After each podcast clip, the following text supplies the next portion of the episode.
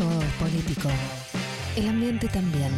El desafío que tenemos por delante es de una magnitud de carácter colosal y la gran crisis no es ecológica, es política. Columna de política y ambiente por Merce Pombo. Siempre muy politizada, muy, muy, muy de izquierda, demasiado, demasiado.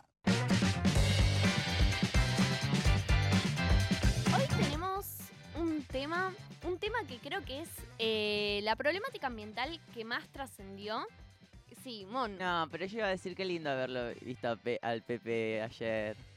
Qué bueno, lindo. bueno, ahí lo que acaba de hacer Mon es dar un adelanto no consensuado Ah, ¿no? de la temática de la columna. Acabo de cagar la columna. No, no, para nada, para nada, pero justamente vamos a hablar de un tema relacionado a Uruguay, que bueno, es el, el bueno, ayer vimos al referente, Pepe. a Pepe Mujica, que estaba muy despierto el día de ayer. Eh, y vamos a hablar de un tema que quizás fue el tema eh, que más trascendió en- sobre ambiente en, en el país, pero también un poco en la región, que involucra soberanía, eh, desnudos públicos en frente a referencias mundiales, eh, que escaló, bueno, que casi involucra un conflicto bélico, así que es un tema que está muy bueno y que seguramente, bueno, Juan, vos probablemente te acuerdes, vamos a escuchar un audio y, mm, y yo creo que ya lo deben haber escuchado, pero vamos a, es un momento muy preciado también en la televisión, bueno, sin, sin más preámbulo, eh, vamos a escuchar. personaje, Papá Noel, nace literariamente y fantásticamente en Finlandia, de donde es originaria la planta Bodnia. Entonces, sabemos que si ellos tienen un Papá Noel, y si llega a venir al río Uruguay, se le va a morir el Papá Noel, que todos lo queremos, pero él se va a morir. ¿Por qué? Porque se va a tirar por la chimenea, por la chimenea vienen las dioxinas, y se le va a agarrar cáncer y chau Navidad. Papá, papá, papá, papá, papá Noel se va a morir cuando pase por el río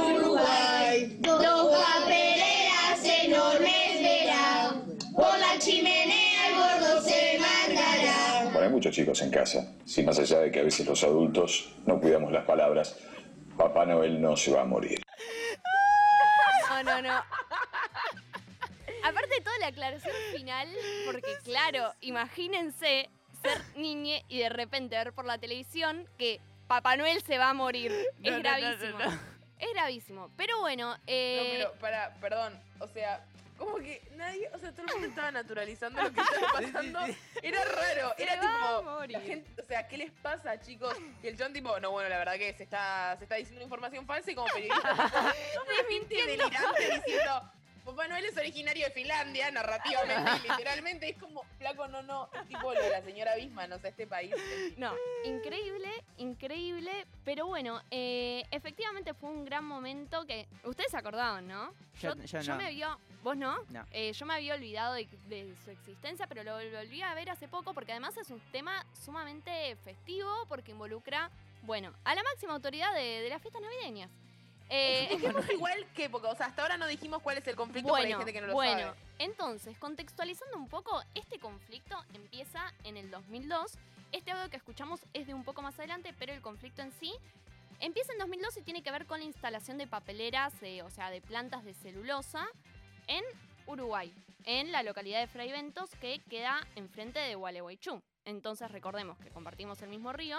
Entonces, es un conflicto ambiental que tiene la particularidad de que un poco la ganancia y, toda esta cuestión que siempre está de la dicotomía desarrollo-ambiente, que bueno, que muchas veces discutimos en este programa y entendemos que es falsa, pero en este caso está es- escindido como el beneficio económico y el perjuicio ambiental que estaba, que también eh, afectaba a la República Argentina. Entonces eso hizo que tenga, bueno, un carácter muy particular. Y en 2002 empieza cuando Uruguay negocia la, la instalación de estas dos plantas de celulosa, que eran dos en principio, esto es importante, acordarse de este dato, que por un lado era de Botnia, que es finlandesa, y una española que es ENSE. Eh, ¿Qué es la inversión? O sea, fue la inversión más grande que hubo en la historia de Uruguay. Eh, antes de, que, se instale finalmente, pero eh, al principio cuando se había planteado también era la inversión más alta en la historia del país. Y la preocupación estaba un poco vinculada con la contaminación del río, pero también tenía que ver con el modelo eh, forestal, que también estaba en auge en ese momento. Bueno, la actividad forestal era muy atractiva y tenía que ver con la explotación del bosque nativo, eh, bueno, el avance de la certificación, o sea, había un paquete de problemas ambientales que acompañaban esta actividad. Y el tema, para mí es increíble cómo fue escalando, cómo fue subiendo el volumen de, la discusión, que empezó haciendo, bueno, esto, la promesa de una inversión que se iba a instalar. Uruguay no avisó, rompió un tratado que es eh, el tratado que justamente tiene que ver con eh, un tratado bilateral entre Argentina y Uruguay con esta cuestión de compartir el río. Y eh, una primera reunión de, de ambientalistas en 2005, que fue como la primera fecha que se empezó a ver cómo el conflicto iba escalando. Y una primera manifestación de 40.000 personas, que puede parecer eh, una bastante. Pero sí, o sea, pensemos que eh, en Gualeguaychú en ese momento habían 75.000 Claro. personas, o sea, era la mitad del pueblo ahí eh, en el corte. Y bueno, eh, hay una primera, una primera reunión, también un acercamiento de eh, el presidente Néstor Kirchner a la asamblea, se conforma una asamblea ahí en Uruguay. Eh, y Néstor les dice que el problema es una cuestión nacional. Y de ahí va, va subiendo, sobre todo porque la postura, es importante entender esto, la postura de Argentina era si contamina no se tiene que construir. Y la postura de Uruguay era eh, que es una cuestión de soberanía y que no se iba a dar marcha atrás. Entonces, de alguna manera, el conflicto tomó como una forma medio de suma cero y se convirtió en una cuestión política también en ese momento. Estaban cerca eh, las elecciones legislativas eh, y bueno, estaba el, el gobernador entrerriano Jorge Busti. Y cuando tenés a la mitad de, de tu población manifestándose por algo Claro. concreto, bueno, electoralmente también eh, jugó mucho ese factor y sobre todo para Salvo tener... que seas el gobernador de Chubut, ¿no? claro, en ese caso... eh, Ese pasa caso puede importar. se puede, se puede mm, flexibilizar, pero, eh, o sea, eso, jugaron un montón de factores al mismo tiempo y eso hizo que el país tome una postura que era absolutamente rígida, inflexible y Uruguay eh, lo mismo.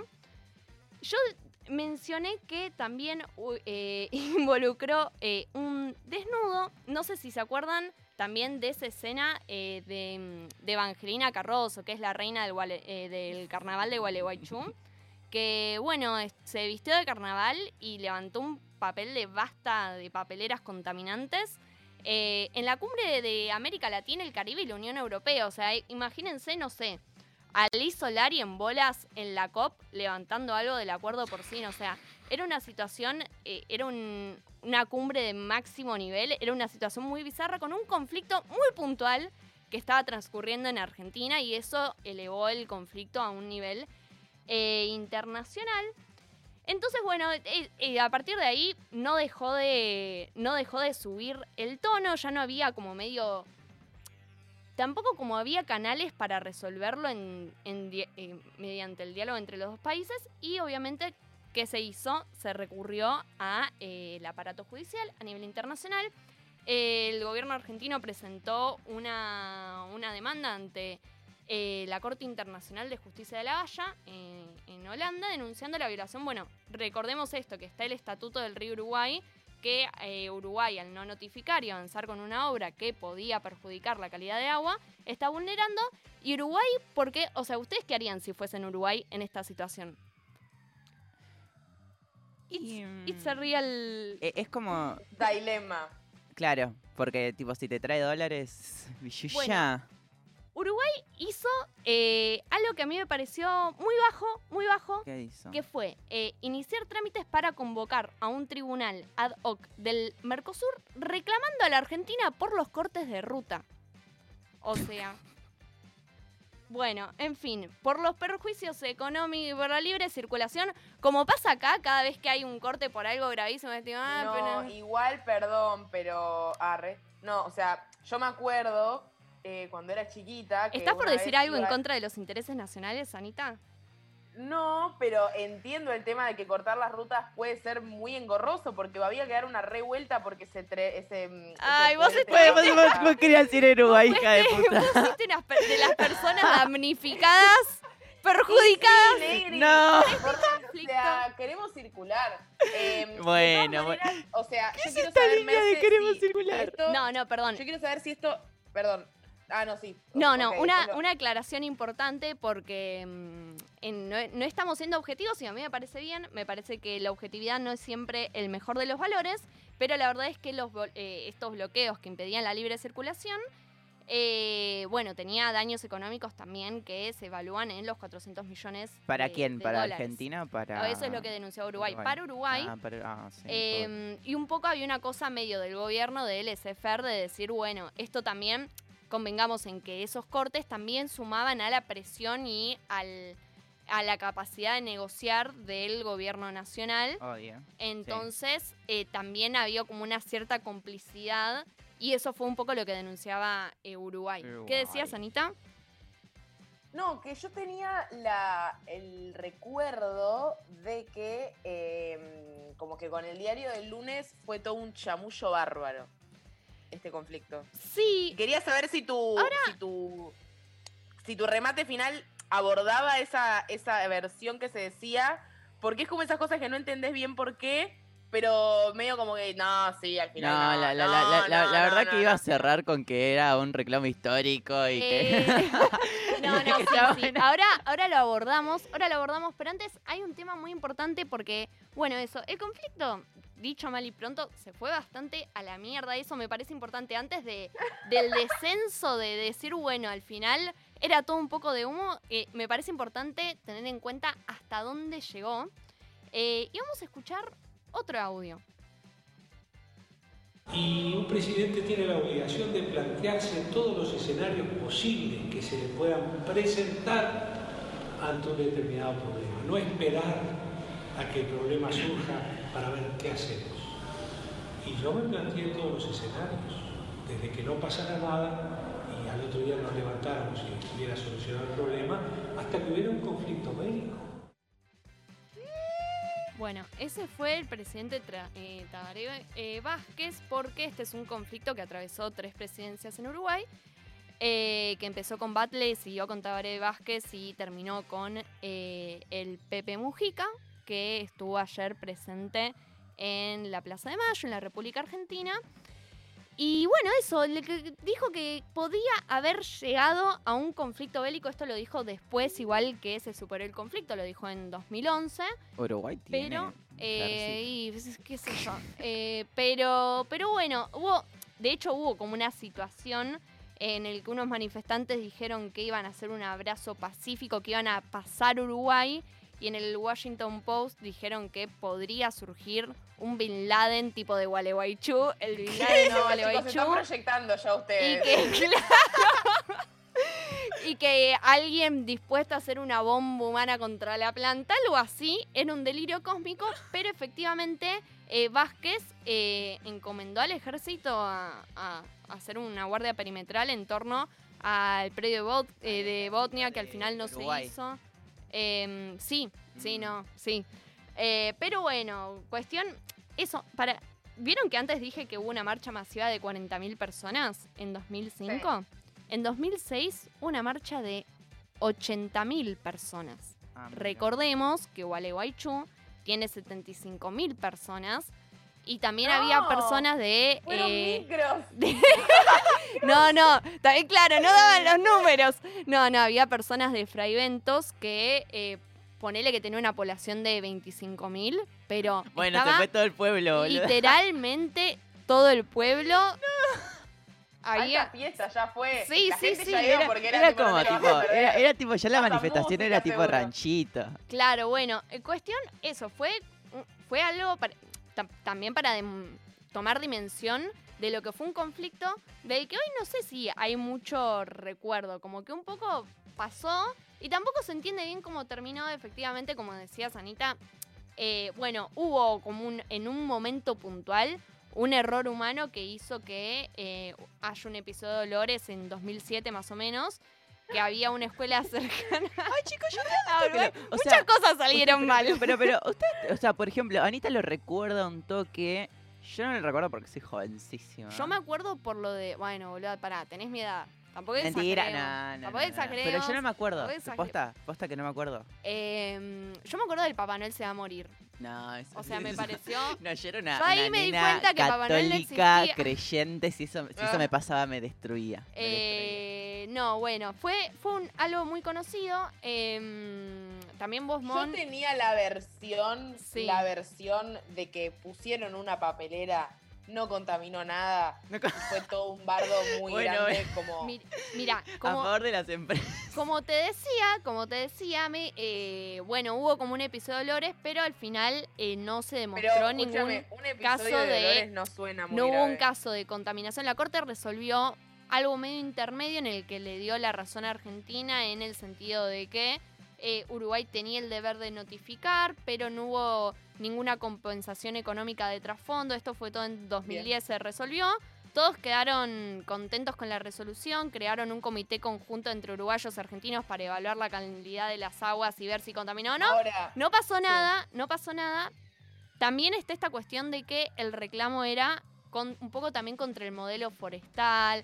Había otras cosas de Ay, qué trasfondo. general todo. porque, ay, No. contaminó algo, tipo, hizo algo concreto esa. Bueno, esa ¿qué quieren? ¿Sangre? No, No, no, no, hubo no, sangre. ¿saben qué es Pero gracioso, para chicas? un ¿Saben qué es conflicto de gracioso? tantos años y un poquito de. No, no, no, no sé No, si, pero, si sangre. ¿Sabes qué pasa, Obvio Monse? no. Ahí intervino la épica eh, nacional. Total. Como que si era un río Bueno. nuestro, recontaminalo, Sí, sí, sí, a nadie sea- le importa. Ahora lo va a contaminar Uruguay y era Obvio. nuestro río compartido. ¿Qué Ahí ya carajos? se picó mal. Sí, Nadie sí, contamina sí, sí. nuestros ríos si no somos nosotros.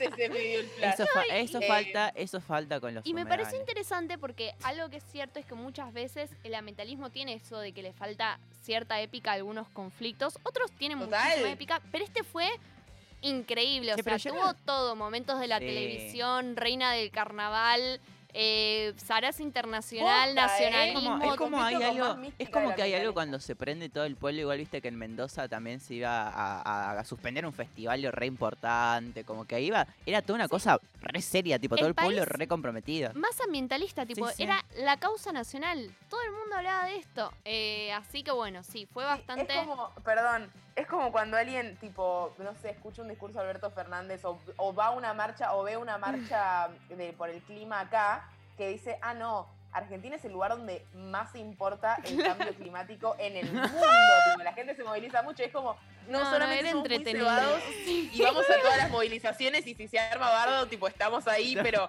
no sé si la sentimos tanto. Le dijeron que No, Uruguay le estaba pudriendo y, Y la fuimos. verdad que. No, no, sí. no, sí fuimos, Eh, trajimos micro, Bueno, todo. nada, sí, eso, eso Claramente fue- sí importa, pero hay que decir que en comparación con otros países, el ímpetu de la movilización local es mayor tal vez que en otros.